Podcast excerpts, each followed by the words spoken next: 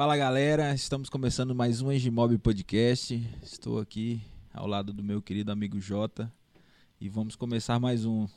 Fala Venecinho, bom? Vamos para mais um. E hoje o nosso convidado, ele tem um currículo muito grande. Eu vou resumir porque no decorrer da história dele a gente vai contando sobre cada cada atividade dessa, né? E hoje o nosso convidado, né, ele é um administrador de empresas. Eu vou até ler porque é muito extenso, né? Geralmente eu, eu, eu, eu venho de cabeça, Já né? Mas, decora, né? Mas, porque pô, o homem é muito brabo. É muito brabo. Administrador de empresas, especialista em produção e serviço, corretor de imóveis, presidente do grupo Zogby. Aí já dá o de quem que é, né, cara? É. Brook é especialista em recrutamento. É,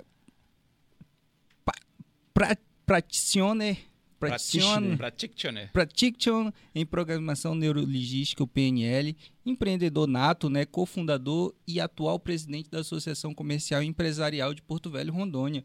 E hoje estamos com César Zogby. Aê, é, galera! Grande César Zogby, seu homem é... Pô, que é, bom estar tá aqui bom. com vocês. Olha, é, parece que eu já, é, assim, eu gosto tanto de vocês Parece até que Parece eu já tive já aqui teve, outra tá, vez. Tá tendo um déjà vu? piadinha interna, piadinha déjà interna. Vu, mas, pô, que legal estar com vocês aqui no podcast da Engimob e poder passar aqui esses César, momentos. É um prazer demais ter novamente isso daí, né, cara? Piadinha interna de mas Quem está assistindo não vai é, entender. Não vai a gente vai ter que fazer um making off só sobre mas esse negócio. É, é, se faz necessário a gente fazer algo tão legal de novo, é, e a gente quer saber desde o início a sua história, né? Como que foi a chegada do César? De onde surgiu? É, é, para que que veio, né? De onde veio? É, a gente sabe que seu pai tem uma história bacana na cidade, então a gente quer conhecer um pouquinho mais do íntimo do César e saber como que foi. Você nasceu por aqui mesmo, né? Quando foi? Show. Como é que tu chegou aqui? Cara, tem tempo aí, hein? Vamos lá então, hein? Bom, gente, primeiro eu quero é, começar dizendo aqui para todas as pessoas que estão assistindo e vão assistir que é um prazer estar aqui com vocês. É, parabenizar o Jota e o Vinícius por essa iniciativa. Né? Cada projeto novo que a gente inicia é como se fosse um filho. Né? Então você tem que dedicar tempo, energia, dinheiro para que é, ele cresça saudável. E essa iniciativa do podcast é maravilhosa. Eu sei que isso aqui vai colocar em destaque muitas pessoas com histórias brilhantes, é, impactantes aqui da nossa cidade, que tem muita gente empreendedora com histórias maravilhosas. E eu me sinto honrado de estar aqui, tá? Muito legal, obrigado legal. pelo convite. É, eu venho de uma tra família tradicional, né? a família Zogby aqui em Porto Velho. É, é, tradicional porque meu pai é filho de libanês, minha avó é, brasileira. Ele veio para cá, nasceu em Belém. Então, toda assim, a, a, linhagem da família Zogby, a qual eu pertenço, né? somos de descendência libanesa, é, é, é radicada ali em Belém do Pará. E meu pai veio para cá em 1948. Então, para cá, para Porto Velho. Para cá é Porto Velho, é isso. A pessoa vai estar assistindo em outro é, lugar, não sabe que para cá é Porto Velho. E, e, e ele veio para cá por volta, ele tinha uns 24 anos e depois ele não saiu mais. Então, hum. ele era um apaixonado por Porto Velho, por Rondônia. E eu nasci aqui na década de 70, em 1970, no dia 11 do 11 de 1970 eu nascia. do 11. É, ele quase cada... junto, né? Que eu faço 14 do 11, né? é, né? Até falei pra ti. É, vamos fazer aniversário juntos aí, daqui pra frente, Tem tá? minha azul, vermelho e branco. eu nasci, de onde Mas, eu vi? Ah. O, o, seu pai, ele veio pra cá com, o que que chamou a atenção? É, né, 1948. É, exatamente, não era nem Rondônia não, né? Só, tinha, só, passava trem aí, é, né? Meu pai era, o meu pai era um cara sensacional. Ele veio para cá porque ele viu uma oportunidade de sair de um relacionamento que ele estava, de um casamento, de um noivado, para ir casar com uma pessoa que ele achava que não era a pessoa que ele devia casar. E aí ele estava meio que enrascado lá por Belém. Ele me contou essa história muitas vezes. E aí é, a, ele trabalhava no CESP, que era a antiga empresa que antecedeu a Caerge, Sim. Companhia de Águas e Esgoto. E tinha uma transferência para um funcionário é, pra, de Belém para vir atuar aqui no território de Porto Velho. Eu acho que nem dizia Porto Velho ainda, acho que era o território federal do Do Guaporé. Guaporé. 48 minutinhos. E aí ele, ele eles iam designar um funcionário que tinha uns seis filhos. E aí meu pai ficou pensando, caraca, bicho, Porto Velho, né? Lá, quer dizer, lá pro outro lado do Brasil, era oportunidade para ele sair dali, né? Ele chegou com o chefe dele e falou assim, pô, vocês vão mandar o fulano que tem seis filhos. Olha a dificuldade, chegar até lá, esses meninos precisam estudar, a viagem é de barco, não sei o que, é complicada. Cuidar de seis meninos. É, vamos fazer o seguinte, eu sou novo, eu não tenho filho, não estou casado, ó, se quiser eu vou no lugar dele. Aí o cara falou, ô Zog, tu aceita mesmo ir para um lugar do cara lá pro final do mundo? Aí já pergunto, você tá doido? tá doido? Aí falou, "Ah, eu topo, pô. É, fazer uma boa ação, olha só. E aí o cara falou, então tá bom. Pegou, tirou a ficha do cara, colocou lá, nomeou ele para vir para cá. E eu lembro que ele falou que quando ele chegou para minha avó para dizer que ele vinha para cá, ela chorou. Ela falou: Oh, meu Deus, meu filho, eu nunca mais vou te ver. Esse lugar aí, não sabia A nem. onça vai te Você comer. imagina, 1948, era o pós-guerra, né? Segunda Guerra. Sim. Então era uma realidade muito eh, inóspita, né? Chegar aqui não era tão fácil, não tinha meio de comunicação, TV. Não era esse mundo que a gente vive hoje conectado. Eu só sei que ele veio, e ele veio uma parte da viagem de barco, a outra ele veio num avião anfíbio, ele pousou ali no, no Rio Madeira, ali na frente da estrada de ferro, ali num avião que eu nunca vou esquecer o nome, Catalina. Era um avião anfíbio que descia, né? Um Aham. hidroavião. E ele falou que chegou em agosto de 1948, né? O rio estava baixo, era verão. Ele viu aquela escadaria de madeira naquele barranco, aquele calor danado. Você tá doido. E ele falou: Meu Deus do céu, e agora? agora era ir adiante. E aí ele trabalhou e, e ele sempre um homem empreendedor, como todo descendente de libanês, a gente tem esse negócio do comércio É na veia. E ele começou a mascatear, comprar e revender, montou vários negócios e depois saiu do emprego e se tornou um homem de negócio, empresário, empreendedor. E eu acho que foi daí que eu, eu saiu também parte da minha referência do que eu viria me tornar depois de adulto, né? Porque eu cresci com meu pai assim, muito empreendedor. A linhagem, né? De É, família. e aí eu, eu, eu nunca quis o salário, eu sempre quis ah, o lucro, né, a participação no negócio. Mas, assim, a gente é, sabe que a gente vai construir a nossa jornada, é a sua, não é do teu pai, então os meus caminhos não foram iguais, mas a influência dele na minha vida foi sempre muito grande. Ele é meu herói, faleceu há quatro anos, aos 94 anos, e, e aprendi muitas coisas com ele dentre as quais eu posso falar aqui coisas que ele sempre me falava. Ele nunca falou para mim ser um homem rico. Ele nunca falou que eu tinha que ser um empreendedor e construir algo maior do que ele fez. Não. Ele sempre me falava assim: meu filho, honre a família, honre o seu nome e jamais se meta com mulher casada. Olha os princípios dele. Seja feliz. Então ele era da época dos coronéis, em que não tinha contrato, era o fio do bigode. De bigode acabou, É, né? acabou. Então a vida não existia a lei que existe hoje, Uhum. né? Era coisa tinha que ser realmente era diferente. Então eu fiquei assim, são os valores que eu trago ah, muito forte na minha vida, né? Ele nunca pediu que eu fosse um homem de negócio de sucesso. Não, isso é coisa minha. Né? Eu quero ser um homem de negócio de sucesso. Eu, eu, eu- tenho isso comigo, mas meu Foi o pai... jeito que você achou para honrar o que ele- Exato, talvez, exatamente. Né? É, então eu me O método é diferente, porém. Exato. A gente sabe que aquilo que os pais da gente colocam como valores e princípios semeiam na nossa vida, é, eles às vezes não vão estar vivos para verem florescer na gente, porque é semeia. Uhum. É semeadura. Às vezes vai demorar 10 anos, 15 anos você amadurecendo para que a semente que foi lá colocada lá atrás, de princípios mesmo que regem uma vida é, é, com, com ética, com moral, Uhum. com as coisas da seriedade, honestidade, essas vão florescer na tua vida com tempos depois. Você vai ter que ter experiências, a gente vai ter que dar muita cabeçada, a gente vai errar muitas vezes e está tudo bem, porque faz parte da jornada de aprendizado de cada um. Sim. Então era isso daí, mais ou menos, do meu pai. E a minha mãe também, não posso esquecer de falar da minha mãe. Né? Porque Ela, é- do- ela era daqui. é, minha mãe, ela, ela nasceu em algum lugar no estado do Acre. Só nasceu e foi criada no Amazonas. E aí o meu pai, ele falou que conquistou ela com a cuia de tacacá. Você vê, né? Que ela veio, ela Pescou- veio de, ela veio bucho. de Pescou férias. Ela veio de férias uma vez, ela não gosta que eu conte essa história. Ai, meu Deus, ah, ela não vai assistir também. E aí ela falou que veio de férias uma vez de Belém para de Manaus para cá. E aí ela novinha, toda bonitinha, e meu pai, rapaz. Como é que é o nome menina, dela? né? E minha mãe é a dona Naide, Vou, Rosa ma- Naide. vou marcar ela. e ela, é, assim, eu- o meu pai, como sempre empreendedor, estava sempre muito fora. Uhum. Então, quem criou os quatro filhos, né? São, meu pai teve quatro filhos com a minha mãe. Ele teve um primeiro casamento, três filhos, depois casou com a minha mãe, quatro filhos.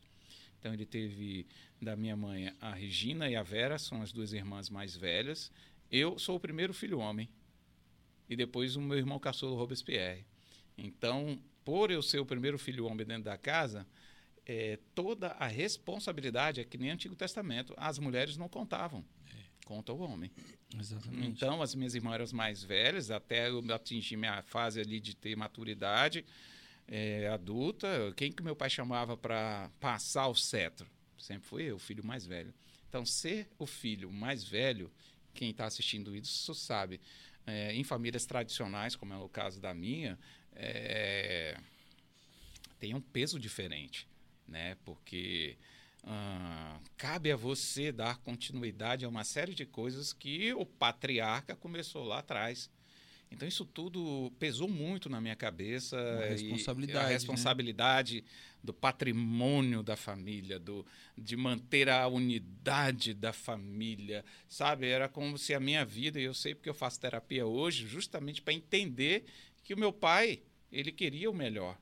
Mas ao mesmo tempo, colocando muita responsabilidade, eu me confundi durante muito tempo, porque para me construir a minha família, eu tinha que me desassociar da família que ele construiu. Uhum. E isso é- não é, é- tão simples. é Enquanto outra você é família, filho, né? você participa de um núcleo familiar. Mas quando você casa, parceiro, você constrói a tua família e os teus pais e irmãos se tornam teus parentes. A tua família é a tua esposa e os teus filhos, a partir do momento que tu cria aquela nova jornada. Você tem que respeitar, você tem que dar valor, cuidar dos teus parentes, sim, mas a tua prioridade é a tua família. Então são coisas que eu, eu fiquei ali no limiar durante 20 e poucos anos da minha vida, até a, a partida dele, né? Ele me passando o cetro, me falando das coisas, cuida de sua mãe, cuida de seus irmãos, cuide não sei de quê, cuidado com isso. Mas ele está fazendo aquilo que ele foi orientado né, na vida dele. E tá certo. O pai, se não puder contar com o filho mais velho, um homem que está ali, que tem responsabilidades, ele vai contar com quem?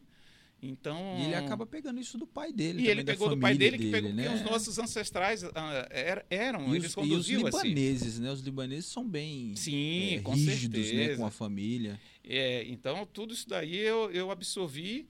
Então, hoje eu sou um fruto muito da orientação do meu pai e da rigidez da educação da minha mãe. Dona Rosa Naide não era, Analisava, não.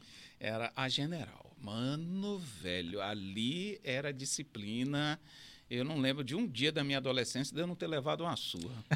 E Não, ela, se ela ouvia, ela mentira, que eu, Eu nem já- batia. Fala, quem eu bate ia esquece. falar, E, É. César, e, e se você parar para pensar, o, o povo acha muito que é, essa geração anterior à minha e a- até a tua, é, o- os pais eram machistas, mas não, lá, lá em casa é a mesma coisa. Minha mãe que sempre comandou, e meu pai é Meu provedor. da roça É. e tal, Era. mas ah, quem em casa A gestora da casa, a gestora da casa era a mãe. Exato. O pai O traz o era recurso e a provedor, mãe. Exatamente, né? Numa família com ali. quatro filhos, minha mãe. Ah, tua mãe nunca trabalhou? Cara, ela trabalhou muito mais que meu pai. É, Porque imagina, cuidar ter de quatro, meninos, filhos, meu é- amigo, cuidar da casa, manter as coisas. É diferente as idades. Café da manhã, almoço e janta. É... Oh, rapaz, a minha irmã mais velha é de 66, o meu irmão mais novo é de 73. Aí eu nasci em 70, e minha irmã do meio também em 69, bem próximo. Uma escadinha boa, É né? uma de dois, escadinha. três anos. Exatamente. E, e, então, assim, a gestão do lar, a disciplina, ah, aquela questão de manter os valores, é, era mãe, cara. Era mãe. É lógico, eu não levei uma surra todo dia, mas eu brinco com ela, né? Mas hoje eu tenho que dizer uma coisa. Minha mãe, eu te amo. E graças às suas surras, às suas puxadas de orelha, naquele jovem adolescente rebelde que eu era. Graças a isso, eu acho que eu devia ter apanhado era mais para ser uma pessoa melhor ainda. Eu não fiquei com raiva da senhora. Eu não te odeio por causa disso. Na hora a gente fica com raiva. Não Mas tem hoje eu entendo. nenhum desequilíbrio. Não, não, muito pelo contrário. Eu sou muito grato. Porque se não fosse a vara, a disciplina, como está lá na Bíblia, que a gente tem que usar várias vezes para disciplinar nossos filhos, eu não seria um homem de família que eu sou hoje, com o caráter que eu tenho hoje, com os valores que eu tenho hoje. Não sou perfeito como ninguém é, mas essa retidão que eu tenho é o ambiente familiar. E não foi meu pai, nisso foi a minha mãe. Então, minha mãe, uma disciplinadora sensacional. E isso aí é, não Então, tem você, que discutir. na, na época de escola, você era muito atentado, né? Eu era um eu era um cara mais conservador. Em compensação, meu irmão, Robespierre, o caçula. Caçula é foda. Não pode falar palavrão. Caçula, meu amigo. Eu vivia tirando ele das brigas, das confusão. Ele é, bicho, o cara é um moleque com três anos mais novo. Cresce com um irmão mais velho, mais alto, mais forte. Apanhando. Aí ele, pô, o cara que brigava com um cara que era o dobro do alguém, tamanho né? dele, Bota- chegava na escola, o irmão no meio, os né? piá na idade dele era.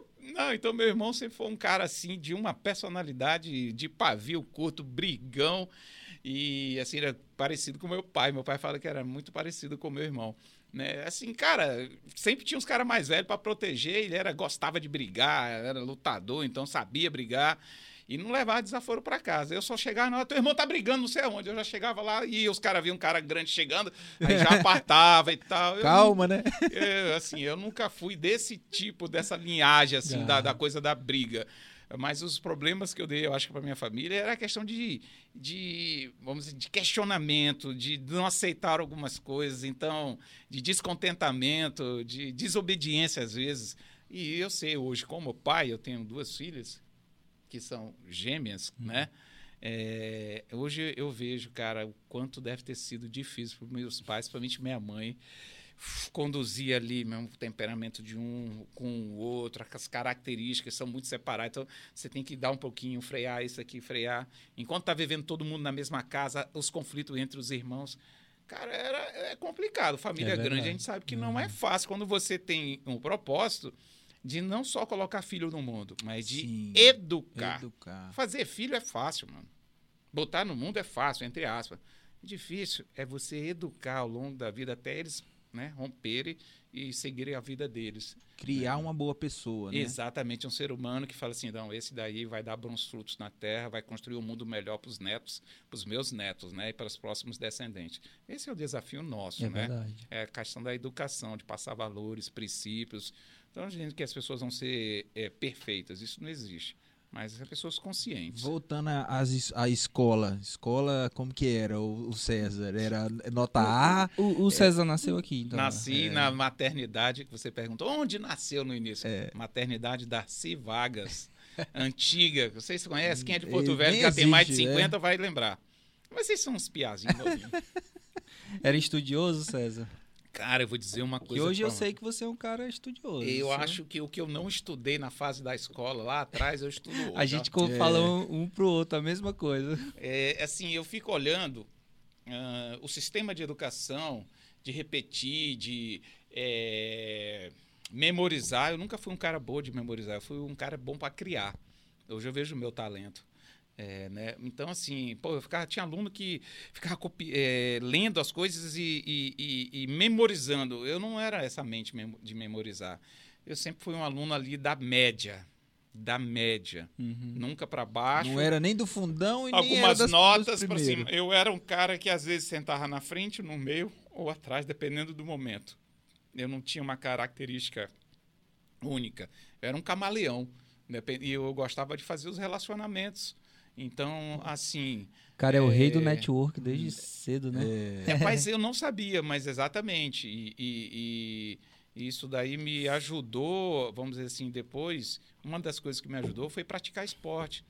Eu comecei a jogar basquete, que é um, um esporte coletivo, com meus 12 anos. jogou Joé. Joguei Joé, fui campeão do Joé pelo Carmela Dutra em 84, fui campeão do GENS, que é os Jogos Escolares Municipais, em 85, participei de dois JEBs, Jogos Escolares Brasileiros, pela seleção daqui do Estádio Rondônia, é, foi em 87 em Campo Grande, 88 em, no Maranhão, São Luís do Maranhão. É, assim, e, e o basquete, como é um esporte coletivo, até hoje, né, eu, ontem à noite eu estava assistindo uma das, das jogos de final de conferência da NBA, né? Eu sou apaixonado. Eu assisto porque eu, eu gosto daquela coisa da estratégia, eu gosto da disciplina, eu Pensamento gosto rápido. pensar rápido, porque é um esporte assim que ele é muito dinâmico, é ataque, defesa, ataque, defesa, Dá ataque. nem pra comemorar, Não né? dá, você fez uma cesta, meu amigo, você já tem que correr para defender. E se o cara do teu time arremessou e deu aro, você já tem que ver se vai dar rebote e dando rebote você já tem que for a bola na tua mão, você já tem que saber o que fazer com a bola. Tem cronômetro, não pode ficar com a bola, porque o tempo, né, de posse de bola muito, né? e ajudar a trabalhar em equipe, você entender que você não é ninguém sozinho. Ah, um cara sozinho não ganha campeonato. Né? E hoje nas empresas e no mundo moderno, tô, tem um nosso amigo aqui que está assistindo de fora aqui, que é o Ed James, sabe? É, ninguém faz sucesso sozinho, cara. Ninguém faz sucesso sozinho. Você veja vocês dois nessa dupla aqui, os parceiros, mas do lado de cá, do lado de lá, quem não está vendo, tem o Aldo É, Os aí. bastidores. E né? toda uma equipe aqui que está monitorando a gravação, o áudio, né? Para sair tudo certinho lá na frente. Mais uma piada. Então, essa parte, assim, hoje, você pode ter um talento, mas esse talento tem que ser trabalhado e você tem que entender que você não mora ou você não vive sozinho no mundo. Você está dentro de vários ecossistemas diferentes. Né? Então, uma coisa é o ecossistema aqui de produção de podcast, né? onde vocês têm ali uma, uma linha editorial, se pode chamar assim, né? de onde vocês querem conduzir, quem vocês vão convidar, como vocês vão con- conduzir as histórias de cada um, blá, blá, blá. Outra coisa é da Engimob, franquia da Remax, né? que lá tá- atua no mercado imobiliário e tem um, é um outro ecossistema e vocês têm que produzir resultado ali em cima das leis que regem o mercado imobiliário e também das, do modelo de negócio da Remax. E eu, eu adoro esse tipo de negócio. Então, o basquete me ajudou a compreender que eh, nem sempre você vence, né? Mas toda derrota numa, num jogo te gera uma coisa, aprendizado. Né, que você pode ter tido uma performance mediana, mas a tua equipe venceu, então você tem que se alegar pela vitória da tua equipe, menos às vezes você jogando no banco. Ah, mas tu não entrou sim, mas eu joguei. Eu entrei, eu aqueci, eu estava lá à disposição do técnico. E se aquela equipe que está jogando lá tem aquele nível, é porque o que acontece fora do jogo, que é na quadra, no treino, faz é o que é, é- é que reflete na quadra. Então os caras acham que é só o jogo. Não, o jogo é uma coisa, cara. Agora o que acontece antes, nas semanas, meses de preparação, de treinamento físico, tático, técnico, Coletivo. os coletivos, rachão, você melhorando a tua performance, entendendo as jogadas conforme o que o time, o adversário vai fazer. Você tem que mudar rapidamente. Você está marcando zona, o cara marca 2-3, marca 3-2, flutua a marcação, joga uma marcação, pressão na saída de bola. Cara, você tem que saber fazer o que fazer, como fazer.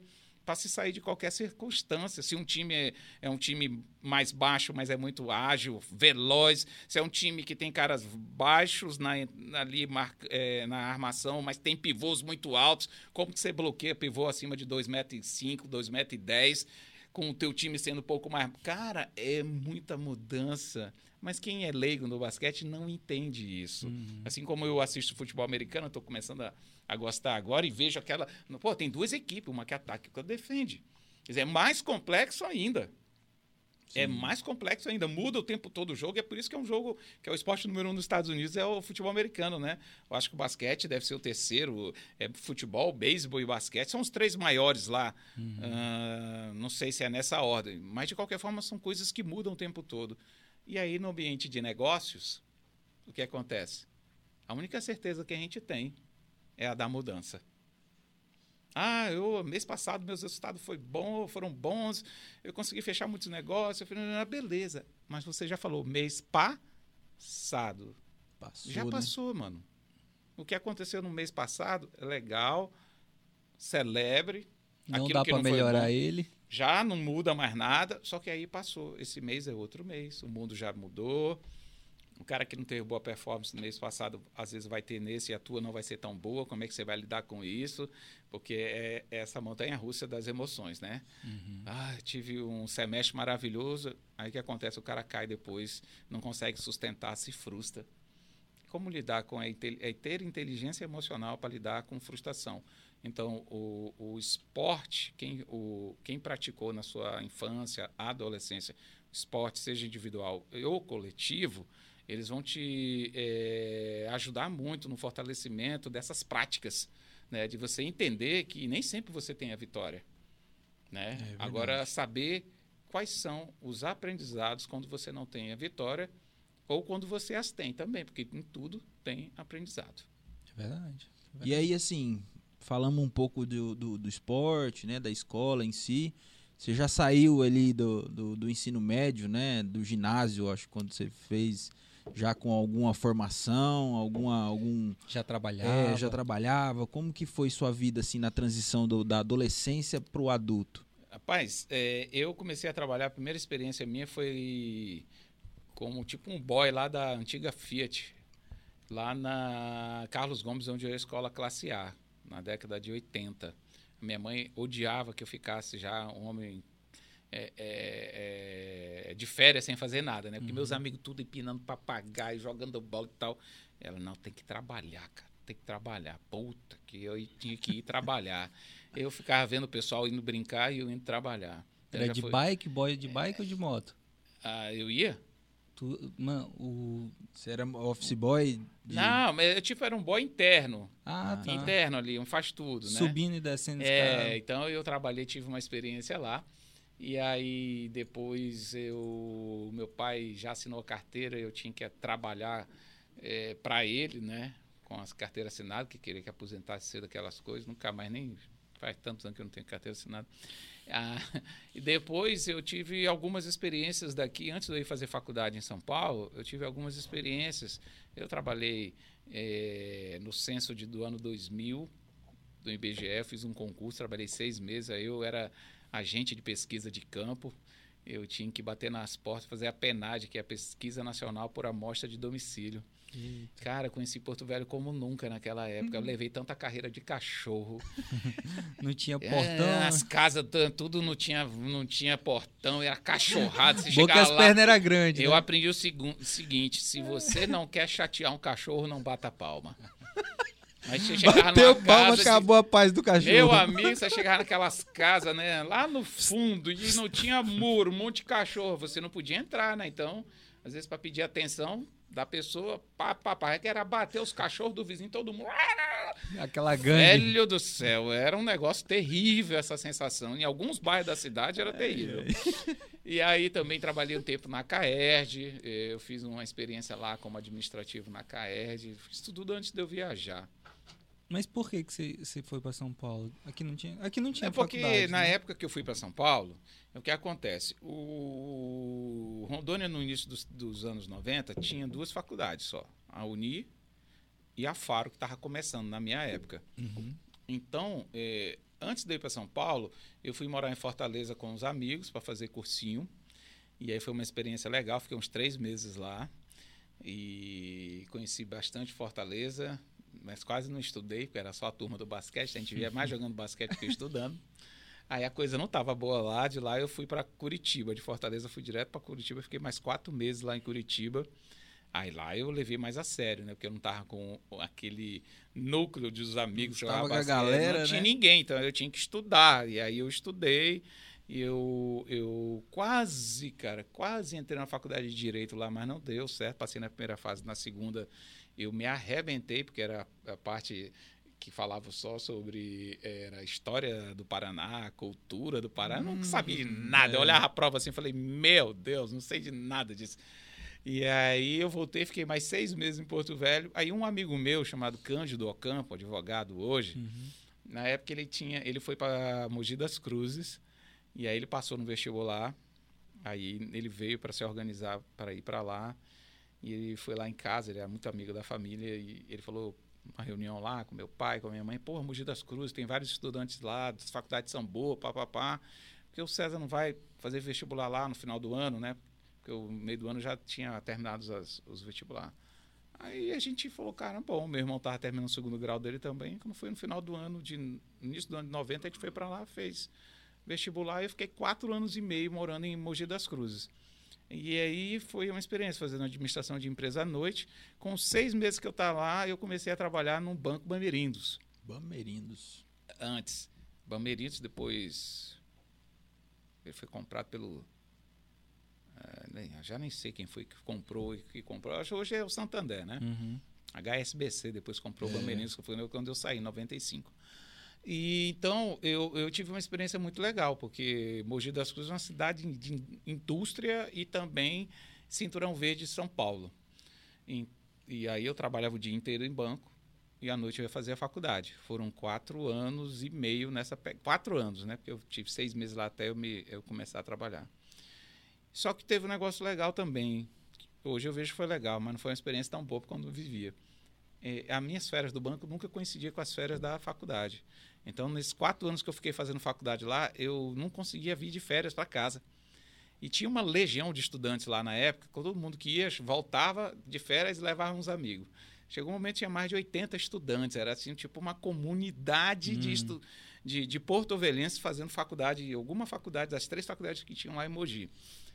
E tinha lá uns três, quatro que também trabalhava que nunca voltava de férias, né? Porque não era quando estava de férias do trabalho, estava estudando, então não podia viajar. E então eu comecei, eu criei muita conexão com a cidade de Mogi das Cruzes, porque a agência bancária naquela época era movimentada, hoje não tão mais por causa da automação, né? Uhum. Então, pô, conhecia comerciantes para tudo que era lugar que eu ia eu dava com a mão na rua, me sentia em casa depois ali do meu segundo para o terceiro ano, não era tão solitário. Agora era difícil, porque chegava, por exemplo, época de meio do ano agora, férias. Porra, não ficava ninguém na cidade. Frio, mano. Um frio terrível. E eu não gosto do frio. Então ter que ficar ali aquele mês inteiro naquela cidade muito fria, ela é, ela é um vale assim, então ela é muito úmida. Você fala, você sai aquela fumaceira o tempo todo naqueles dias de muito frio. Mas foi, foi importante, não tinha telefone, eu falava com a minha família duas vezes por, por semana, né? Você tinha que ir no orelhão. Então era as quartas-feiras à noite, domingo pela manhã, as moedinhas, né? Moedinha. A gente procurava os telefones batizados lá. Pra... É. Hoje pode falar isso, né? Tinha os caras que falavam os esquemas, ó, oh, tem um é. telefone lá que tá batizado, né? não sei o quê. Eu nunca soube como fazia isso, mas às vezes beneficiei, né? Me beneficiei disso. Não tinha celular, não tinha telefone fixo, era tão caro que lá naquela época, você ter ideia, existia pessoas que tinham 10, 15, 20 linhas fixas e, e elas alugavam o telefone. Era um negócio. Era estatal ainda também. Né? Exatamente. Né? Então, se você queria ter um telefone em casa e não era teu, você podia encontrar alguém que tinha aquele número e ele alugava para você. Uhum. Você pagava o aluguel e a conta. Olha que coisa. Né? Hoje em dia falar isso, o cara fala, mas como? É, naquela época era assim, é. até que né, veio a telefonia digital e mudou tudo. E aí eu fiquei aquele tempo lá, e foi lá que eu concluí meu curso de administração, lá que eu noivei a minha primeira vez e quase casei lá, e, mas não era para ser, então acabei voltando. Fez igual o pai também, voltou fugido para fugir de um casamento. Cara, a Roberta Zogby vai assistir, né? então, e eu não sei quem mais vai assistir que já conhece essa história, mas na verdade, não, é porque a minha noiva na época ela fazia direito e era de Manaus e eu administração de Porto Velho. Quando acabou a faculdade, a gente acabou quase que no mesmo período, um semestre depois ela, que eu terminei, ela terminou. Aí ela falou assim: ela falou, eu vou para Manaus. Eu falei: eu vou para Porto Velho. E aí cada um seguiu o seu caminho e tempos depois acabou o noivado. E aí caminhei mais para frente até chegar lá onde eu fui encontrar na segunda igreja batista, aquela que seria a outra metade da laranja, que está até hoje, há 21 ah, anos é. comigo, vamos, casados. Mas não vamos falar dela nesse momento. Não, não, não, depois, depois. Um e dia... aí, depois de, de Mogi, você voltou para cá já? Aí eu acabei, vim para cá. Tem café, tem? Não vai ter. Não vai Faz ter. um no expressozinho aí da, do Piscinates, que é um dos nossos patrocinadores. Olha, porque eu tenho um amigo, o, Net, o Ed James, da NetPix, ele é ele é. Negócio de café, como é que é? Maquininha? Produção. Como é que é que chama lá? Barista. Barista. Ah, Isso, tá. barista. É. né? Baitolista não, é barista, tá? e aí, bicho, ele, ele anda com a maquininha de café dele, para cima e para baixo. E aí ele faz café até com tipo J, né? Aí, quando ele dá o café para você, a xícara, aí tu Pô, vai lá, legal. tem o J, aí põe florzinha. Bom, mas cara moderno, cara moderno. Então, mas deixando piadas à parte, eu voltei para cá, eu, eu, eu voltei para cá sem perdido. Quando eu volto de São Paulo, eu pedi as contas do banco, porque eu não queria ficar lá. Exatamente. Porque, assim, uma coisa muito interessante é a questão do ecossistema. Você é de uma cidade, você sai e fica muito tempo fora, é, a cidade não é mais sua. Uhum. Ah, mas eu tenho meus amigos. Eram teus amigos. Eram teus amigos porque você caminhava com eles por muito tempo. À medida que você sai, não foi uma viagem de um final de semana, foi uma viagem de quase meia década. É. Quando você volta, esses teus amigos seguiram o rumo deles. Exatamente. Constituíram família, estão na faculdade, estão trabalhando. Né, fizeram novos amigos. Fizeram os novos amigos. Então o ecossistema mudou. Você volta, você vai contactar com um, com o outro, mas. Hum, você, você deixou amigos na cidade que você estava. Uhum. Agora. E você deixou quando você foi daqui para lá. Mas agora você vai ter que construir de novo resgatar de novo. E muitos você não resgata mais, porque, porque o cara já está numa outra vibe, já está com uma família, é membro de uma igreja, trabalha numa entidade, faz não sei o quê. A rotina dele é tão diferente da tua que, assim, se você encontrar com essa pessoa, você tem bons momentos para lembrar daquilo que vocês viram junto, mas você não consegue mais caminhar junto com ele e está tudo bem. Eu tive que construir um novo ciclo de relacionamento. Eu, como eu pedi as contas do banco, porque o banco não, não tinha possibilidade de me transferir para cá, só tinha transferência para São Paulo, de Mogi das Cruzes para São Paulo. Eu falei, putz. E tinha uns negócios da família, as terras do meu pai, um monte de coisa. E ele me cobrava isso, né? Porque ele queria, sim, que eu viesse para cuidar disso, que ele já estava aposentando, ele estava com mais de 70 anos. Então isso tudo pesou. Aí eu voltei para cá. Ele já tinha o loteamento? Que... Tinha, o loteamento ele lançou na década de 80 ah, e aí estava tá. parado. E aí ele já é, é, só cuidava de uns problemas aí que dava invasão de terra. Ele, ele me deu umas coisas gostosas para eu cuidar. Foi, foi, só coisa boa. Foi, foi uma empresa sem caixa, é, como é que é? Um, um, um, patrimônio de terras com parte delas invadida, mas ele construiu muita coisa, graças a Deus. Eu sou muito grato, porque se não fosse a, a visão empreendedora dele, a nossa família não teria o patrimônio que a gente tem hoje, né? mas construído por ele. Mérito 100% dele. Eu não contribuí com nada. Eu sou, assim como meus irmãos, a gente só usufrui de alguma coisa. E aí foi que eu tive. Você vê, né? Eu estava em Porto Velho, começando a me. Re, re, tentando é, construir uma rede de relacionamento. Aí os amigos da rua eram os mais próximos, que tava, era fácil encontrar. Não tinha esse negócio de grupo, não tinha internet ainda, essas coisas como é hoje. E aí era véspera de eleição, era 1995, ano seguinte, 96, ia ter eleição municipal uhum. e para prefeito. Um dos amigos da rua, é, é, numa das conversas lá, nos botecos da vida, falou assim: pô, a gente tem que ter um vereador nosso, tem que ter alguém que seja da nossa da nossa que represente a gente, que seja da cidade e tal. E eu só ficava ouvindo aqueles papos, né, chegando né, tentando me enturmar, ainda não estava trabalhando em nenhum lugar. E eu. Daqui a pouco alguém falou assim: ah, vamos formar um grupo nosso para ver se a gente lança um candidato? Bora. Fulano, tu ajuda, tu ajuda, tu é certo, tu ajuda. Falei, eu ajudo, pô, tô aqui de bobeira. Era é bom, porque eu ia me entrosar novamente com outras pessoas.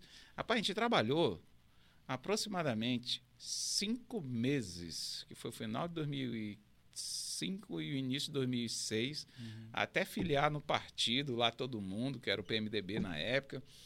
Cara, a gente trabalhou pra caramba, bicho, reunião pra caramba, até que quando tava chegando. Nossa, mas o rapaz, aqui é fogo, hein? Esse Caio. Obrigado, Caio. Muito obrigado. Aqui o tratamento é vivo, é, viu, é o, é o do nosso arquiteto, Caio?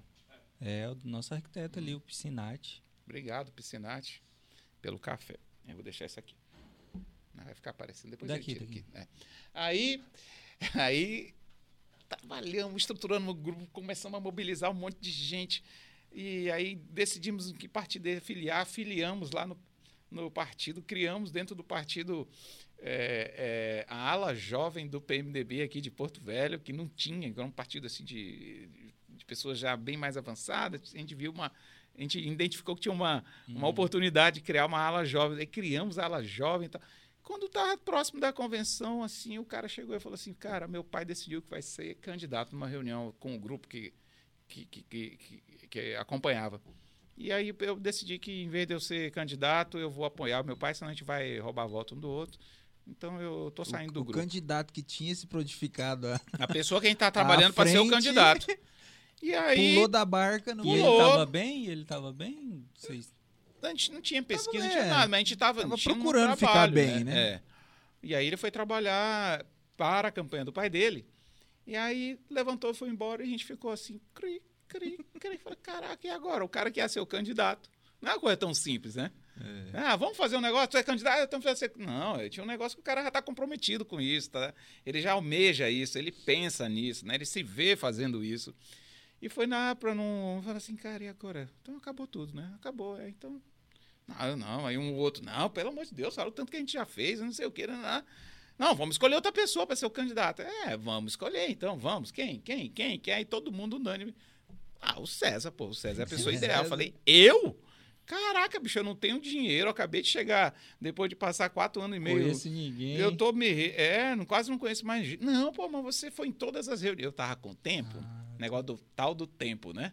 Então, como naquele período da construção daquele grupo eu tava com tempo, eu ia em todas as reuniões que a maioria não podia ir. o povo tava te vendo. e né? por ser filho de quem eu era, aí, negócio do peso do nome. É. Ah, tu é filho do César Zó, porra, conhece teu pai. E em cada lugar que eu ia, sempre tinha alguém que conhecia meu pai, e isso. É por isso que você tem que construir um nome positivo, né? Porque a gente não sabe lá na frente onde os nossos herdeiros. Vai ou- que é um que... Pá! ah, velho, o- é, pode ser o cara, quê? Tu é filho daquele cara? Vixe, pode mandar esse cara embora. Né? Então, se meu pai saber. tivesse feito coisas muito erradas, que eu acho que ele fez algumas, mas enfim, ele. é, a gente fala assim brincando, porque não é perfeito, né? Mas as portas se abriram para a força do nome, é uma família tradicional. Então isso ajudava em algumas coisas.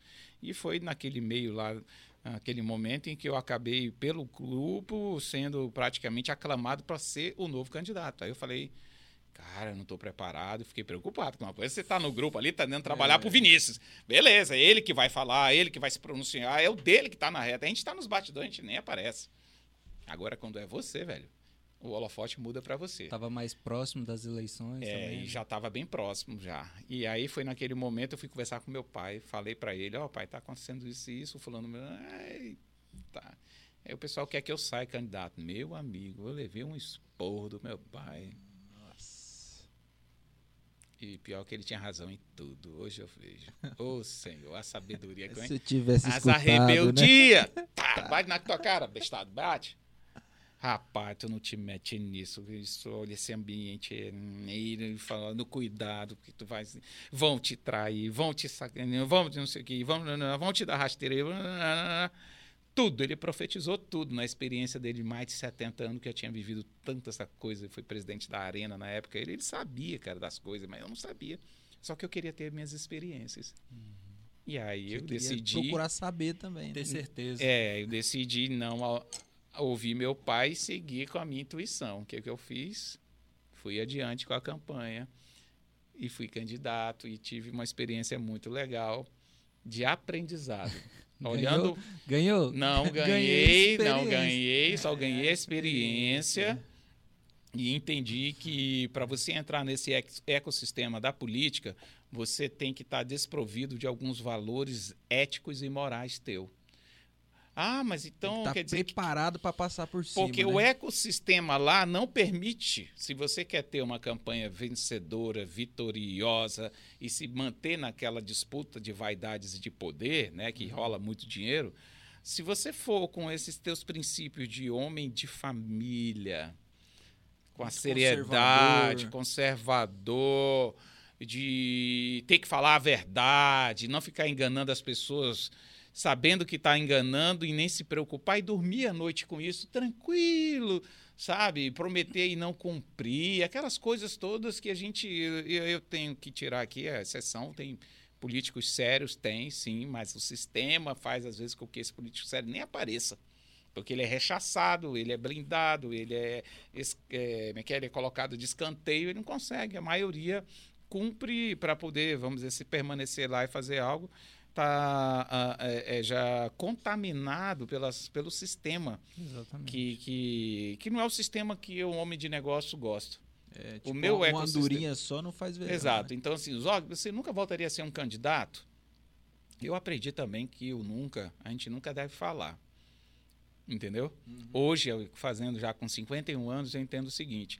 Porque todo mundo fala, pô, vai ter eleição, tu não vai sair. Eu? Cara, tu é o presidente de uma associação, tu é Associação, diretor de é. uma federação. Olha os últimos 10 anos, o tanto que tu já prestou de trabalho à sociedade nas entidades que você participou. Sebrae, Júnior Jactimes, Gideão, na igreja, não sei, foi professor universitário, eu tô em empresa. Eu falei, sim, mas é por isso tudo é que eu não quero.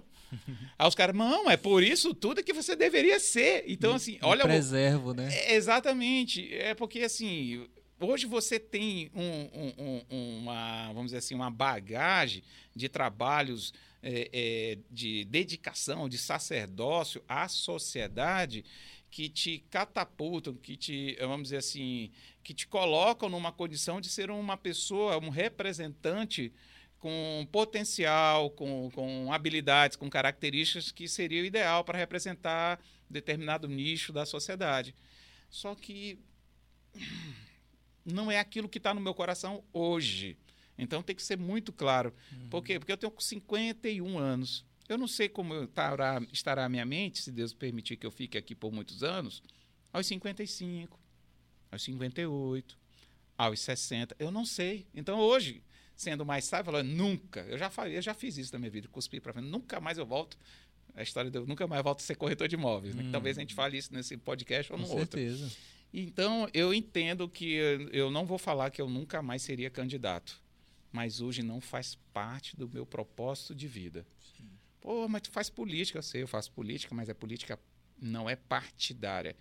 Política de estar ali na frente de uma associação comercial, como diretor de uma federação, como vice-presidente de o- do Sindicato das Empresas da Área de Habitação, que é o Secov, filiado à FEComércio, é, é, é uma política de, vamos dizer assim, de relacionamentos, de construção de riqueza, de aproximar pessoas, de buscar é, melhores condições para o ecossistema E o ah, da área público- empresarial, Exatamente. E o público vai empreendedores. pro mesmo caminho, né? Diferente da política pública que cada um quer tra traçar teu caminho e aí você fica ali, né?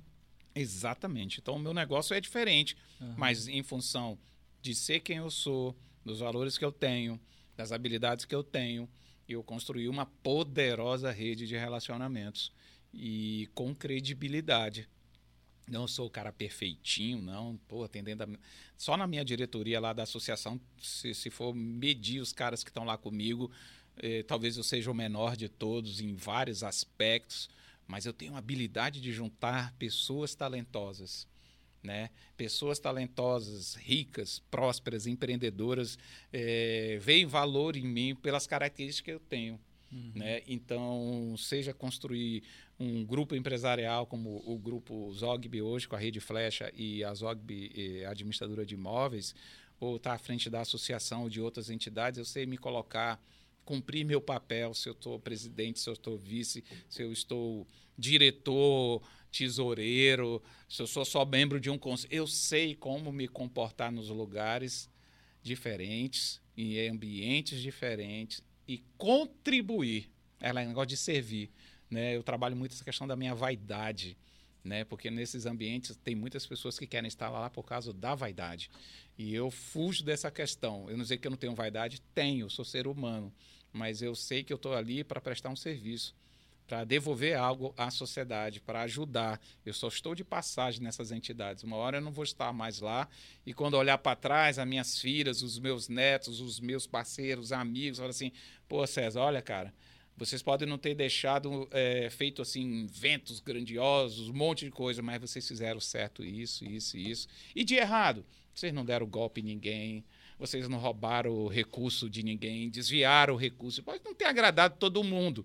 Cara, eu já também tenho maturidade de saber que em nenhum lugar do mundo a gente vai agradar todo É, Nem mundo. Jesus agradou todo Não, mundo. é a pessoa, ah, vocês deviam ter feito mais isso. Poxa, legal, a gente devia, mas a gente não conseguia. Diferente. Às vezes a né? entidade não tinha o recurso, às vezes não tinha a estrutura, e às vezes a pessoa que dava essas ideias fala: Poxa, legal, você manja disso, então vamos fazer o seguinte: eu vou montar uma comissão e você, você, sai do teu né? trabalho, lá. você sai do teu trabalho, das suas obrigações, vem aqui como voluntário, como eu sou, e aí você encampa esse projeto dentro da entidade e a gente te dá esse, esse guarda-chuva, essa retaguarda, porque eu já cumpro o papel aqui. Se eu for atender a cada demanda que aparece nas entidades, cara, legal esse teu projeto, poxa, porque vocês podiam fazer isso? Não. Você quer fazer isso aqui?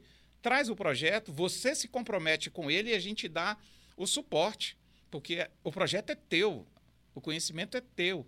Vai beneficiar a sociedade, mas tem que ter alguém, tem que ter um pai do negócio.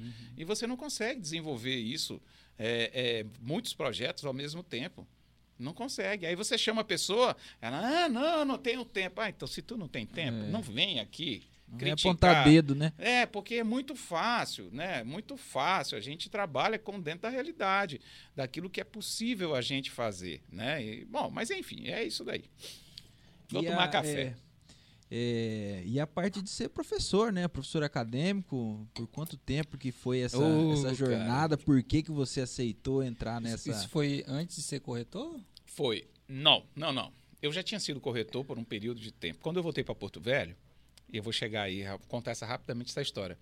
É, logo depois que acabou a campanha, que eu não fui eleito, eu fiquei meio que no limbo, né?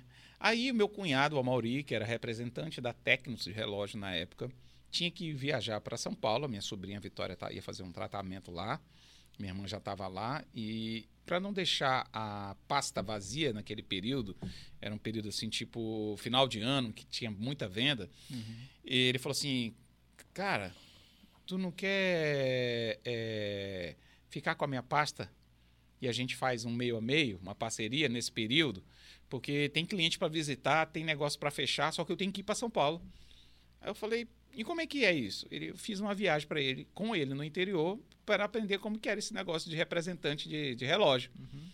Aí ele ia nos principais clientes, né? Visitava as pessoas, mostrava o monstruário, fazia os pedidos, mandava por fax na época, tudo e tal. Ele me ensinou lá, Rondônia e Acre, aí ele foi embora, aí eu fiz o trecho por um tempo. Eu falei, cara, esse negócio de ficar viajando como representante é legal. É legal, né? É legal. Aí ele voltou, assumi a pasta, aí eu fiquei sem aquilo, eu falei, comecei a comprar relógio dele, revender, né? Porque eu já tava com negócio de relógio. E aí foi que é, o negócio foi muito bom até eu levar o meu primeiro cano. Da...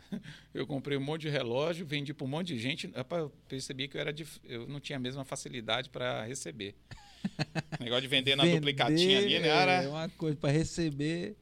E aí eu fiquei é, numa situação complicada e apareceu na minha vida uma oportunidade de trabalhar com um cara chamado Dalmo Siqueiroli. Eu estou tentando resgatar na minha mente como que eu conheci o Dalmo. Ele era amigo, ele era casado com uma amiga da família e ele trabalhava com produtora de vídeo. Aí a gente começou a conversar e eu tinha facilidade no comercial. E eu comecei a fazer algumas coisinhas com ele, até que a gente falou assim, cara, vamos montar uma agência de publicidade, que já tinha a produtora. Bora. Aí a gente montou a agência de, de publicidade e propaganda chamada VIP. VIP, Comunicação, Propaganda e Marketing. Ela funcionou inicialmente ali onde é os fundos da, da, da Rede Max, da, da Remax Rede Flash, a imobiliária, a Zog era administradora, era ali, naquele per- partezinho ali. E aí nós trabalhamos ali uns dois anos, cara. Aí ele ficava com a parte de produção, eu era o cara de relacionamento. Eu ia nos clientes e ia fechando, né, prospectando clientes, fechar a- as, as campanhas e pegar clientes para a gente. Então a gente vendia publicidade e também para fazer a produção de, de vídeos. Depois de um tempo, ah, entrou uma terceira pessoa, que é a Ivana Frazão, que acabou depois ficando com a empresa. É, como é que é a história, né? A Ivana tinha chegado formada de São Paulo, propaganda e marketing. A gente precisava estar tendo muito cliente, precisava de alguém que escrevesse, fizesse essas peças. Eu continuava no comercial, ela na criação, ele na produção. E naquele tempo foi quando eu reativei a empresa do meu pai, imobiliária. Foi minha primeira experiência como imobiliária. Aí eu fiquei com as duas empresas. Fiquei com as duas empresas. E aí, por causa do loteamento, que a gente fez uma parceria na época com a Signo, a Signo lançou o, o loteamento, aí começou a entrar uma carteira de, de, de, de- com a nossa participação. Aí eu falei, ah, vou também montar um negócio de, de, de imobiliária, comprar e vender. E aí eu ficava nas duas empresas. Aí a imobiliária foi crescendo mais do que a outra. Chegou um ponto que eu tinha que ficar mais lá do que na outra. Aí já não ficou mais legal para minha pra sociedade, com os parceiros. Pô, tu já não dá mais atenção, não sei o quê. Então, no entendimento, não, eu vendo a minha parte então. Vendi minha parte, saí fui ficar só na imobiliária. Aí ficou a, a Ivana e o Dalmo na, na VIP, uhum. que depois, com mais uns dois, três anos, o Dalmo saiu ficou só a Ivana, que foi a última que entrou. Uhum. E foi a que ficou com a empresa muitos e muitos anos, até uns poucos anos atrás ela ainda tinha. Hoje somos grandes amigos. E aí eu toquei a imobiliária, e aí comecei a administrar imóveis. E mudou alguma coisa aqui, hein? Uma falha aí, né? Não, mas... Acho que só foi um pico. É? É, é. Rapaz, cuidado com esse áudio aí, porque às vezes já vi histórias de colegas nossos em outros podcasts de gravar eu, e o fui, áudio não saía, ó. Eu fui procurar saber. É, né? É, e acontece mesmo. Acontece. e foi assim que eu criei a. De novo. Dá uma pausa aí. Chama lá o. É, melhor. O áudio.